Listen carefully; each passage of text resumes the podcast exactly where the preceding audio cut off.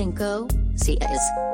Grupo de Dibujo el podcast. Hola, bienvenidos al grupo de autoayuda de dibujo. Mi nombre es Raúl Pardo, también conocido como Pardo, y hoy están aquí para el minisodio número 38. Y estoy muy contento de estar aquí porque justo mañana me voy de vacaciones, lo cual me emociona mucho, así que este es mi último minisodio antes de estas vacaciones. Ya dejé editado el episodio de la siguiente semana también, así que todo está en orden. Este, ¿de qué vamos a hablar hoy? Pues en los últimos tres meses he estado, al igual que Mallorquín, he estado regresando al mundo freelance y con eso viene un concepto clave en el mundo freelance, que son las fechas de entrega, también conocido como el deadline o los deadlines. Y si algo tienen los deadlines en común para muchos de nosotros, es que llegamos a esos, llegamos a ellos de panzacísimo, llegamos de mega panzazo y la mayor de las veces no importa si el proyecto o la tarea este, a hacer es sencilla o compleja, es un fenómeno muy común que casi siempre terminemos el último minuto. ¿Y por qué pasa eso? ¿Por qué solemos tardarnos hasta el último minuto para terminar lo que tenemos que hacer? Pues en el minisodio de hoy vamos a hablar justo de eso. Vamos a hablar sobre la ley de Parkinson. La ley, what? Es correcto. Sin embargo, no es una ley del mundo legal, sino una observación del mundo de la productividad. Y la ley de Parkinson, para quienes no la conozcan, yo no la conocía, la había escuchado hace como un año, luego se me olvidó y luego justo lo estábamos platicando el otro día, Mallorquín y yo.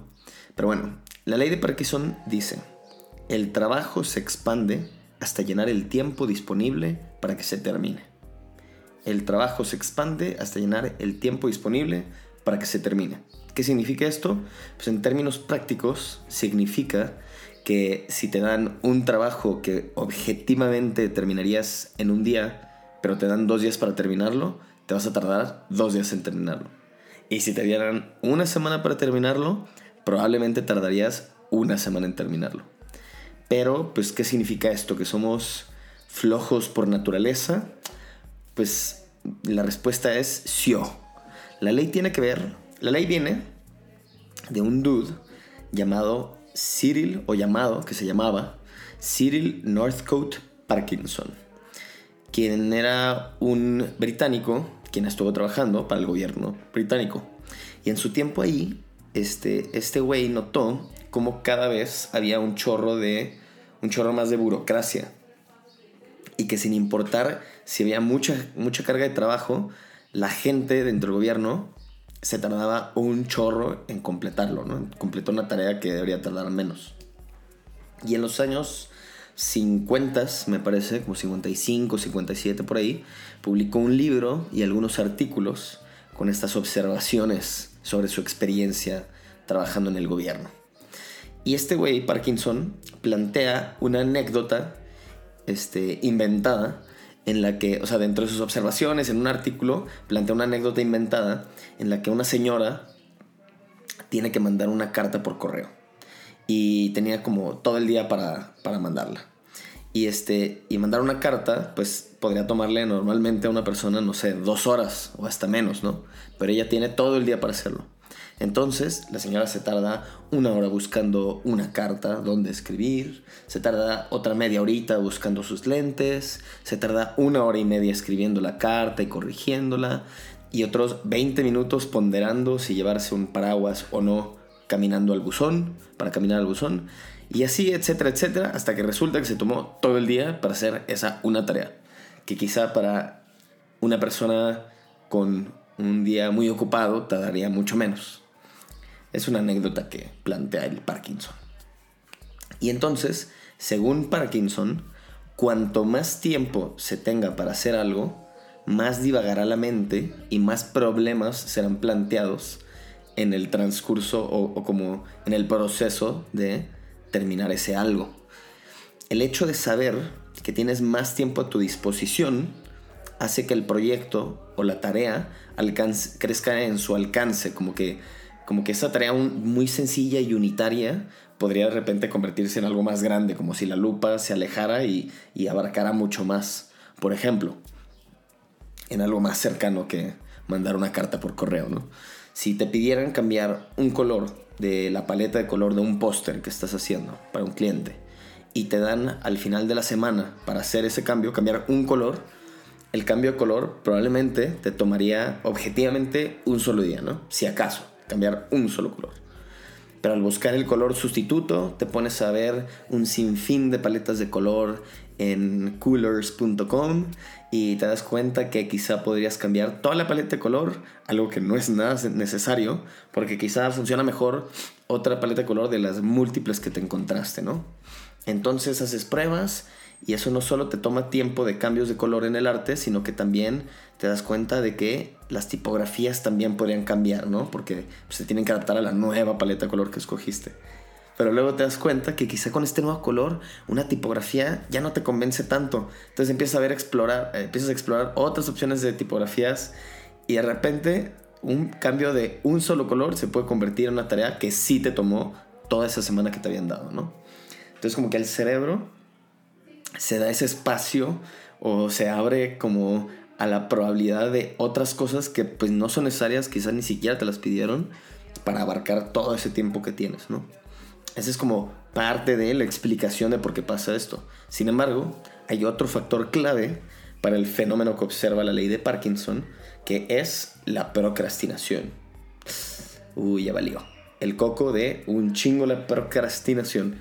Y justo como que el tema de saber que tenemos un tiempo definido para terminar algo, a veces nos inspira en dejar el trabajo para el último minuto y posponer y posponer y posponer el siquiera empezarlo, ¿no? Entonces en el Inter, pues pones atención a todas las cosas triviales que se te crucen por la mente en lugar del proyecto en cuestión. No sé, para mí eso es el acomodar mi mueble del estudio y mover los libros de, de, este mueble al otro mueble o al librero de la sala o ver dónde pego este pinche sticker que lleva meses abandonado en el escritorio. Es como, ay, güey, no, es que de hecho, pues este sticker me estorba porque pues no tiene nada que hacer ahí, así que voy a buscar dónde ponerlo. Ah, lo voy a poner en mi sketchbook. Ah, no mames, este sketchbook no lo había visto. Ah, no mames, también lo tenía aquí abandonado. Ah, este dibujo está chido. Bueno, no, no voy a poner el sticker aquí, lo voy a poner acá. Y de ahí se me pone a ir de que horas en un día.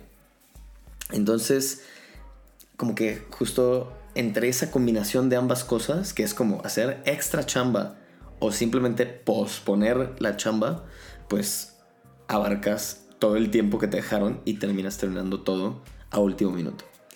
Pero bueno, si te identificas con esto, ¿cuál es la solución, no? Pinche Parkinson solo nos lo echó en la cara y no dio ningún consejo. Pues la neta no sé, porque yo solo leí lo que él definió como el problema, pero en otra página encontré algunos consejos para combatir este fenómeno para contrarrestar esta ley. Y el primer consejo, o un primer consejo que dan, es cortar el tiempo del deadline tú mismo. O sea, si tienes tres días para hacer algo, tú ponte la tarea de terminarlo en un día y medio y tratarlo como si ese fuera el deadline oficial. Es muy probable que muchas tareas o proyectos los vas a poder terminar en ese tiempo y te sorprenderás solito así de que, ah, cabrón, no, pues la neta es que super sí lo podría terminar en la mitad de tiempo. Pero obvio, si no lo logras en la mitad de tiempo, pues tampoco pasa nada. Solo reajusta el tiempo la próxima vez y usa esa práctica para juzgar cada vez mejor tus tiempos. Y eso en sí mismo, el poder juzgar mejor tus tiempos, te ayudará un chingo para poder cotizar mejor tus proyectos y para organizar mejor tus cargas de trabajo. Y quizá te vas a dar cuenta que puedes hacer mucho más cosas en una semana de lo que pensabas. Luego, dos, aplasta las cucarachas de la improductividad. Así decía en la página de Lifehack pero me latió como, como lo proponen. ¿Qué son estas cucarachas?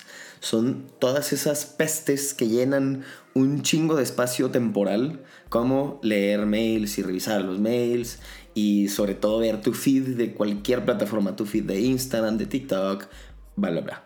No significa que no los hagas o que no los puedes hacer, están prohibidos, pero ve cómo puedes o cortar el tiempo que le dedicas a estas pestes de tiempo o dejarlos hasta cuando ya terminaste lo que neta, neta, neta tenías que hacer o avanzar en el día, ¿no? Luego, tres, aprende a priorizar. Y este es clave, ¿no? Algo que yo hago es armar una lista de las cosas que súper tengo que hacer en el día y la otra mitad de la lista son cosas que estaría chido tener ese día. Y trato, porque no siempre lo logro, pero trato de solo concentrarme en las que súper tengo que hacer primero. Y como que es como si tuviera un candadito y una vez que terminas esas que súper tienes que hacer, se desbloquea el candadito para poder hacer otras tareas. Ahora, recuerden que estos consejos para evitar, son solo para evitar terminar las cosas a último minuto, porque eso normalmente implica, si estás terminando todo a último minuto, probablemente implica que estamos dedicando tiempo a cosas que probablemente no nos están aportando mucho o que son pérdida de tiempo.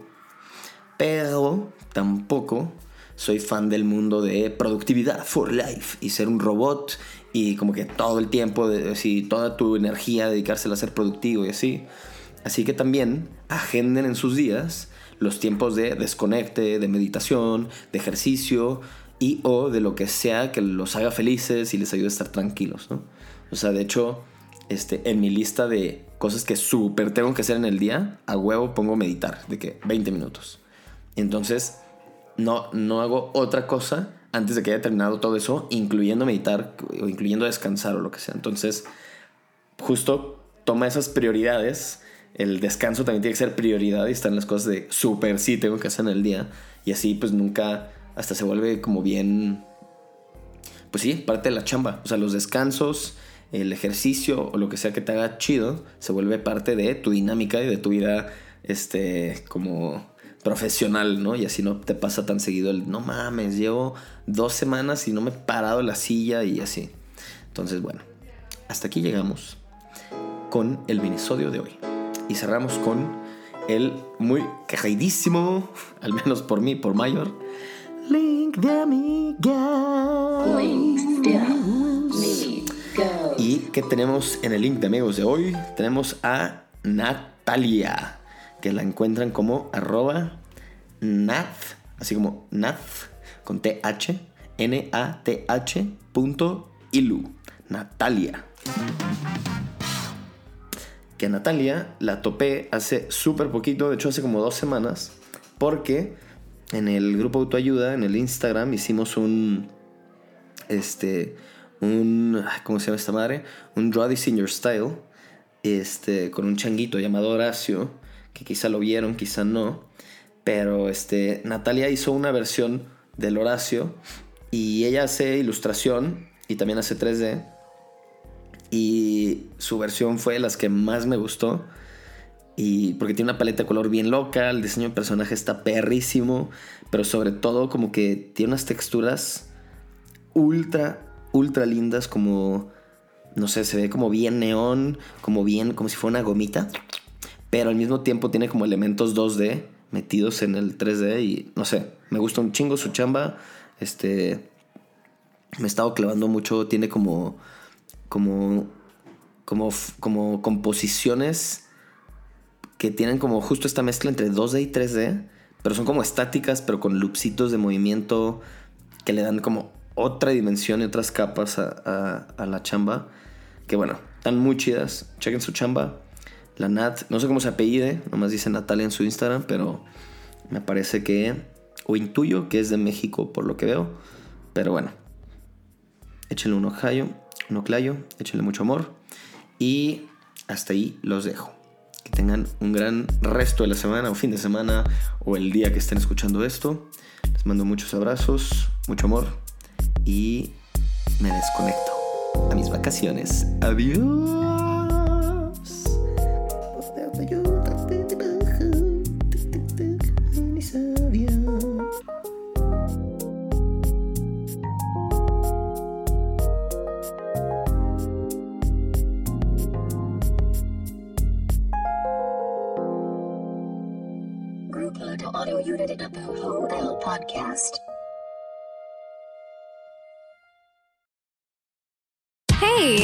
You ever used Cheapo Air? For years, and I really like it. With Cheapo Air, you can book online, use their app, or even over the phone. They've got great prices on over 500 airlines and millions of accommodations. They're my go to for travel planning. And if you join their Club Miles program, you can earn points to save on the cost of your travel. Book on the app, and you get double points. Sounds like it's time I tried Cheapo Air. Call Cheapo Air at 855-247-3279 or visit cheapoair.com slash podcast.